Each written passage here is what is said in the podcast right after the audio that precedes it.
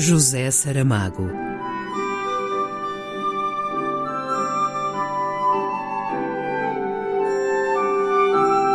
A caminho do centenário.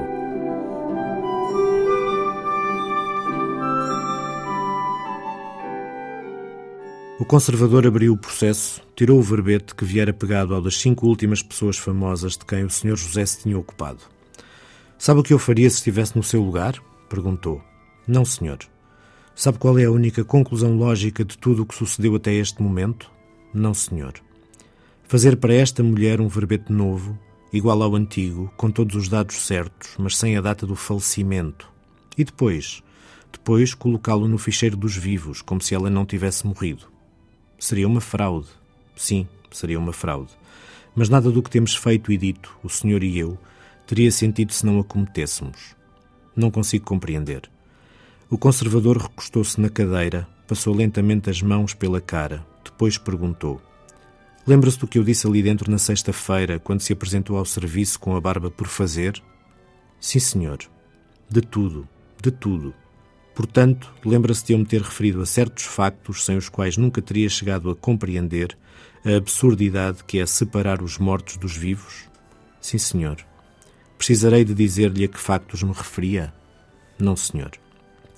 O conservador levantou-se.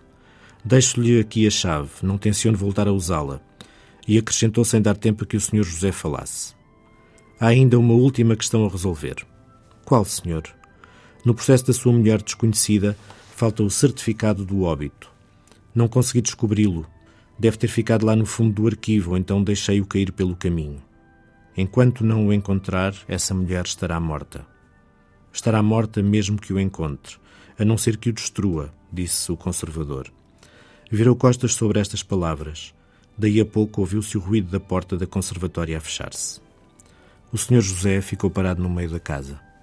Não era preciso preencher um novo verbete porque já tinha a cópia no processo. Era preciso, sim, rasgar ou queimar o original, onde fora averbada uma data de morte.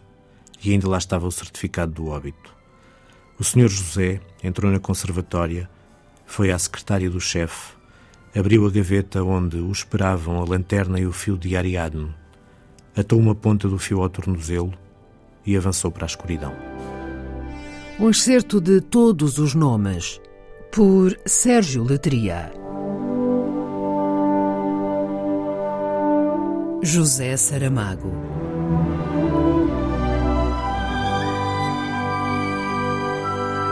A caminho do centenário.